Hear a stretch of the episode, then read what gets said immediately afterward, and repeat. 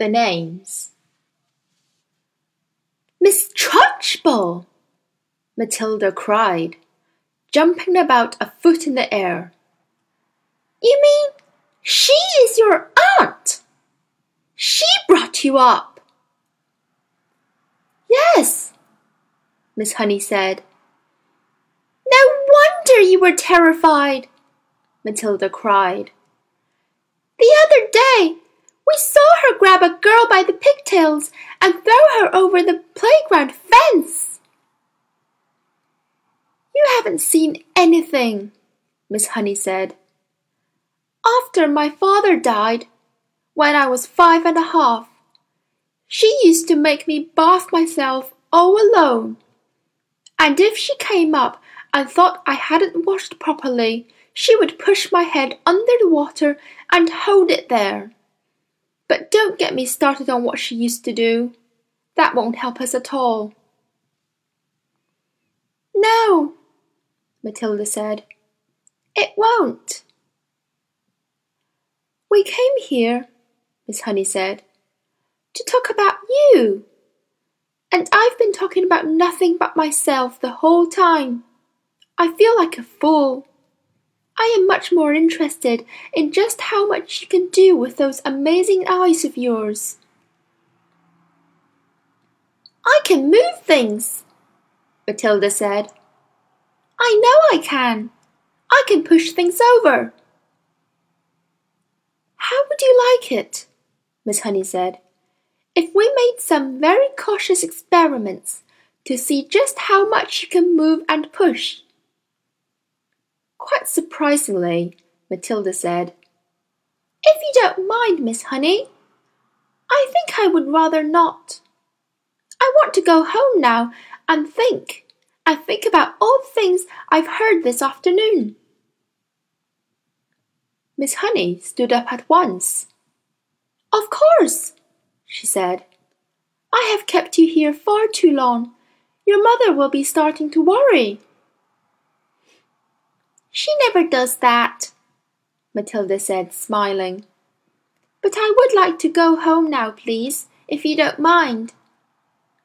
Come along then, Miss Honey said. I'm sorry I gave you such a rotten tea. You didn't at all, Matilda said. I loved it. The two of them walked all the way to Matilda's house in complete silence. Miss Honey sensed that Matilda wanted it that way. The child seemed so lost in thought she hardly looked where she was walking. And when they reached the gate of Matilda's home, Miss Honey said, You had better forget everything I told you this afternoon. I won't promise to do that, Matilda said. But I promise not to talk about it to anyone any more, not even to you. I think that would be wise, Miss Honey said. I won't promise to stop thinking about it, though, Miss Honey, Matilda said. I've been thinking about it all the way back from your cottage, and I believe I've got just a tiny little bit of an idea. You mustn't, Miss Honey said. Please forget it. I would like to ask you three last things before I stop talking about it, Matilda said. Please will you answer them, Miss Honey? Miss Honey smiled. It was extraordinary, she told herself, how this little snippet of a girl seemed suddenly to be taking charge of her problems, and with such authority too. Well, she said, that depends on what the questions are. The first thing is this, Matilda said. What did Miss Trunchbull call your father when they were around the house at home? I'm sure she called him Magnus, Miss Honey said. That was his first name. And what did your father call Miss Trunchbull? Her name is Agatha, Miss Honey said. That's what he would have called her. And lastly, Matilda said, What did your father and Miss Trunchbull call you around the house? They call me Jenny, Miss Honey said. Matilda pondered these answers very carefully.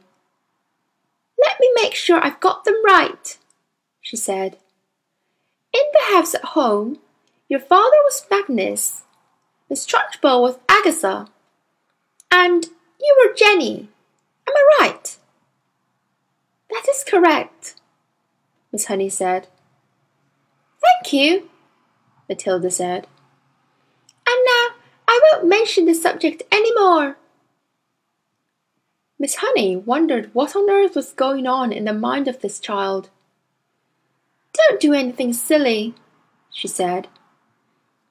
Matilda laughed and turned away and ran up the path to her front door, calling out as she went, Goodbye, Miss Honey. Thank you so much for the tea. Thank you.